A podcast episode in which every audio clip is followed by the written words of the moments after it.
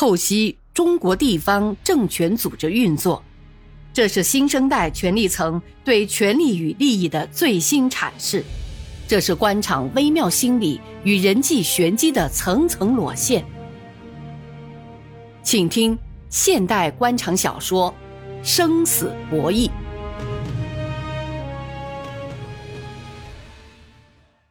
当他到办公室的时候。潇潇已经在楼梯口等了他一会儿了，走廊里除了亮着灯以外，一片寂静。柳王明走到他的面前，一只手就搭在他的肩上。潇潇头一偏，柳王明伸出的手在他的肩头滑落，他赶忙凑过去，并排同他往走廊的深处走，伸过头去盯着潇潇的脸。怎么啦，潇潇？潇潇撅着嘴，并不理他。一心往柳王明的办公室门口走，给柳王明的背影是一副受了委屈的神态。柳王明迅速掏出钥匙，打开了办公室门，把潇潇让到沙发上。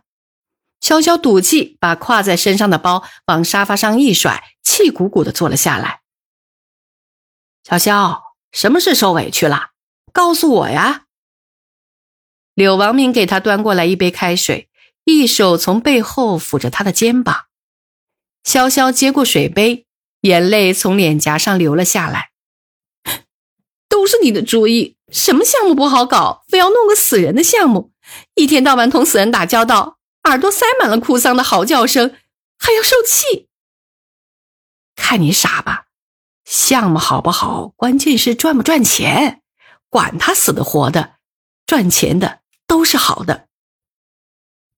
那你看，这钱好赚吗？我都半年多的，都累成这个样子，赚了几个辛苦钱，这个要检查，那个要曝光。你老婆倒好，送钱给他照收就行，什么事也不问，让他给物价部门打个招呼都不干。怎么，他们已经去了？嗯，已经发了检查通知，后天就到。放心，我刚刚给有关部门说了，不会去的。最捣蛋的是那几个记者。开始我没注意，他们这里看看那瞧瞧，见谁都找个事问问，项目什么时候上的，土地多少钱一亩啊，花圈出租价格有没有批准呢？墓穴定价的根据是什么呀？执照在哪办的呀？反正好多这样的一些问题，他都问了。开始我还没在意，后来我发现他们从车上拿了摄像机，话筒上还有焦点访谈的标志。那个我认得。哦，这倒是个大事。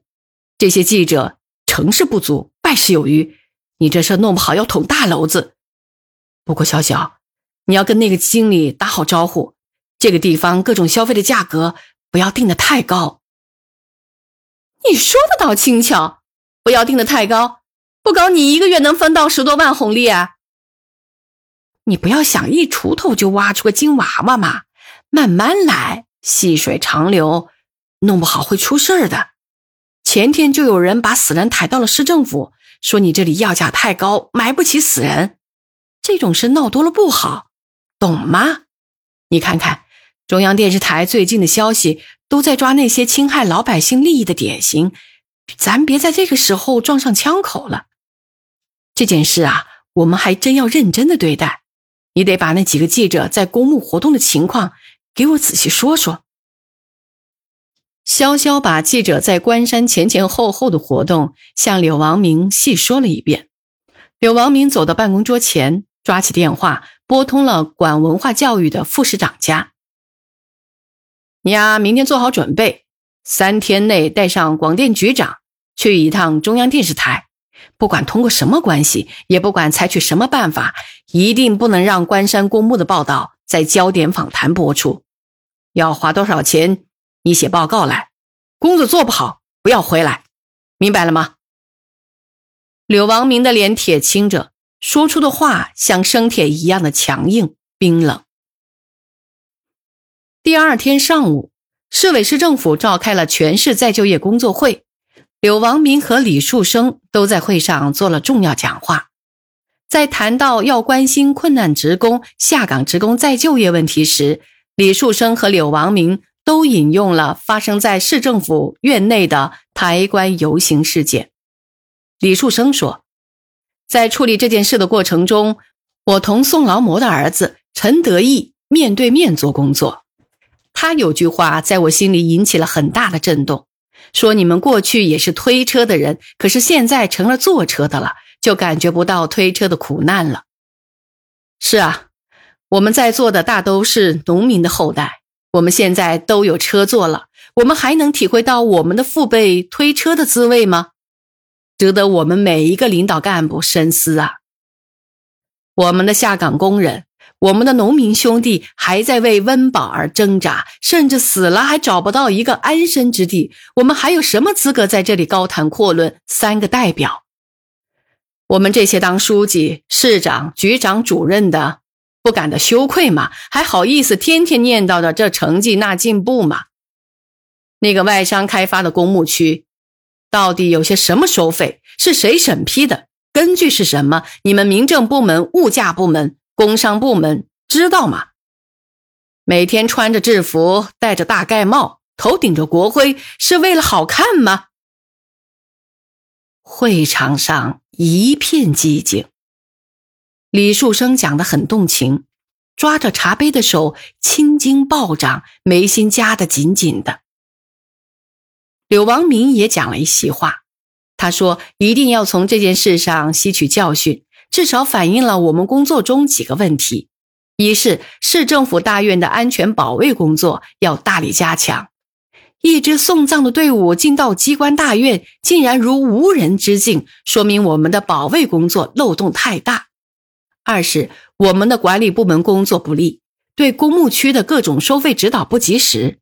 当然，管理不是要管死，而是要服务，尤其是对外商企业，既要帮助规范，又要注意保护。三是。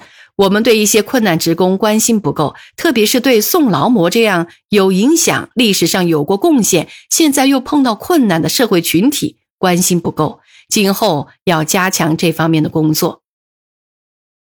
柳王明的这些话不痛不痒、言不由衷，完全是敷衍了事，又不得不表态，因为会场的气氛已经给李树生的情绪感染了。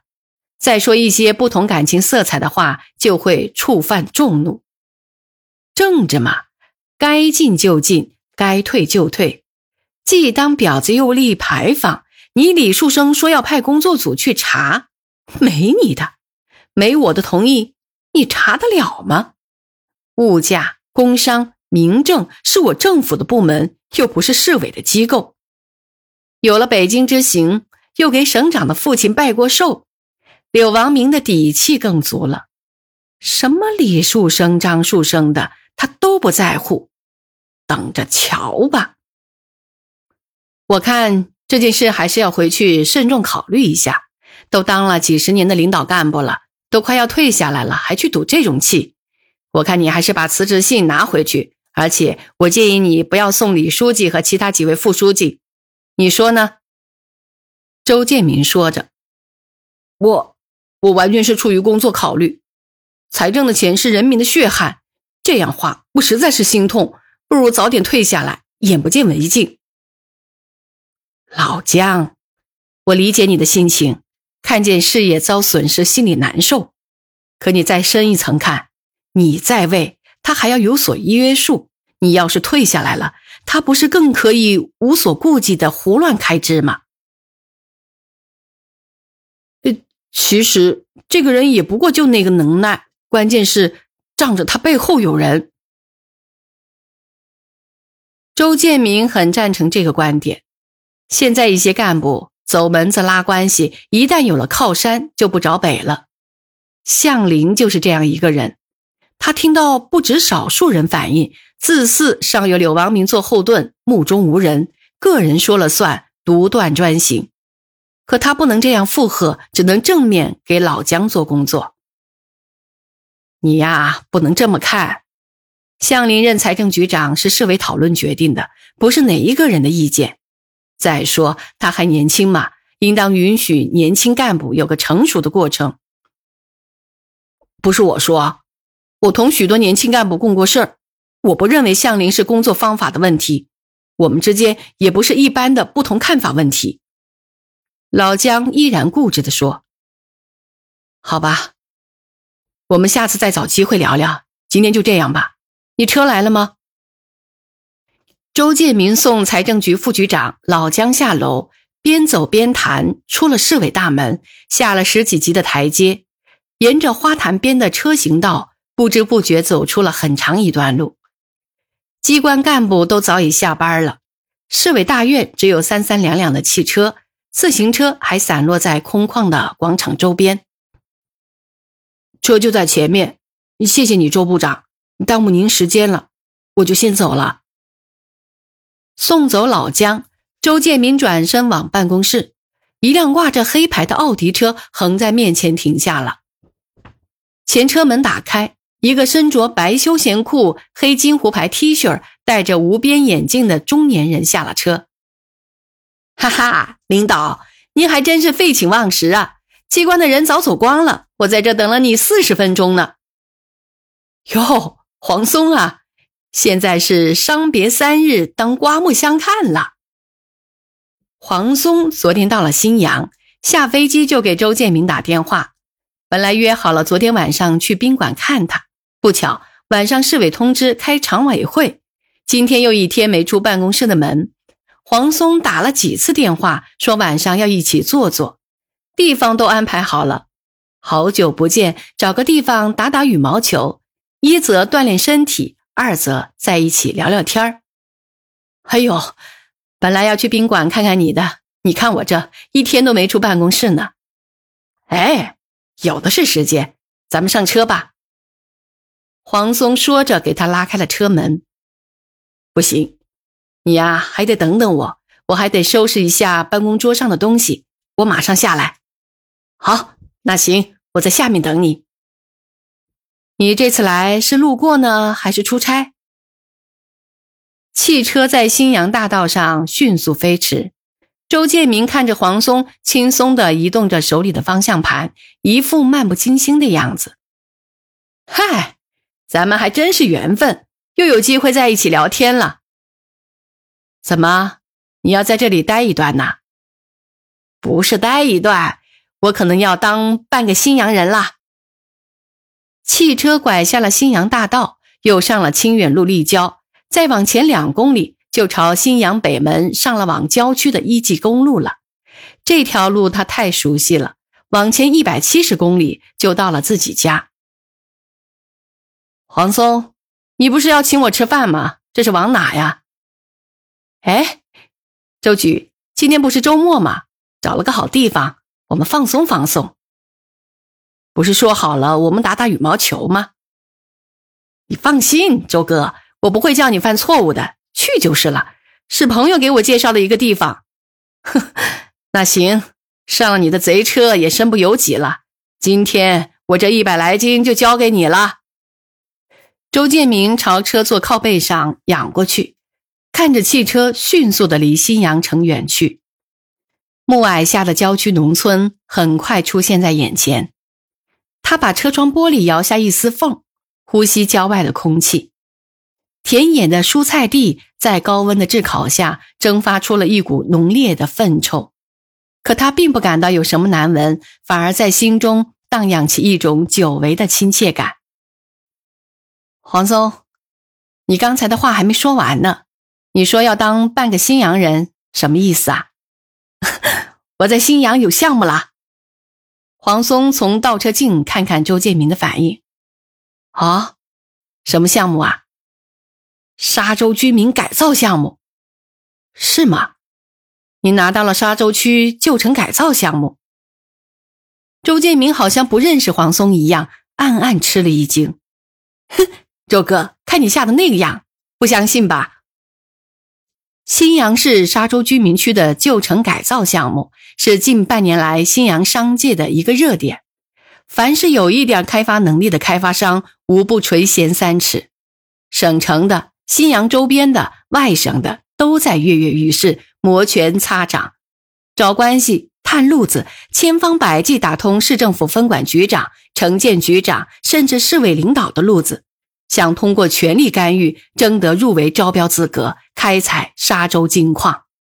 有的开发商甚至公开扬言，宁可花上五百万的茶水费，争取到项目也合算。沙洲居民区是新阳的一个棚户区，面临钱江，后延伸至新阳中心腹地，现居住着千余户的居民，可开发面积达近几百亩。规划中的沙洲居民区是一块橄榄形地貌，橄榄的正中面对钱江，通江规划两条商业街，一条是按明清建筑风格规划的旅游商业街，一条是中国名牌服装街。区内可盖高楼商住楼十一栋。橄榄的中心规划了一个居民的休闲广场，居民下楼就可呼吸广场绿地弥漫的新鲜空气。漫步十几分钟，便可目睹钱江浩瀚磅礴的雄姿。更具吸引力的是，多年居全省高考录取榜榜首的新阳一中就在沙洲区。仅凭这一条，这里商品房价足可以高出平均价的百分之十以上。市政府曾组织评估测算，这块地价值在两亿元以上。商家最保守的估计，开发价值在十亿以上。剔除成本，轻轻松松可拿到四个亿。项目不是还在招标阶段吗？你就那么自信呐？你相信有真正的招标，周哥？那你使用了什么损招啊？哼，这是个商业秘密。不过你放心，周哥，我不会把主要功夫花在行贿上的。不是主要功夫，那还有次要功夫吗？哎呀！你呀，你呀，周哥，别像考察干部那么较真儿。我只告诉你，这块地非我莫属。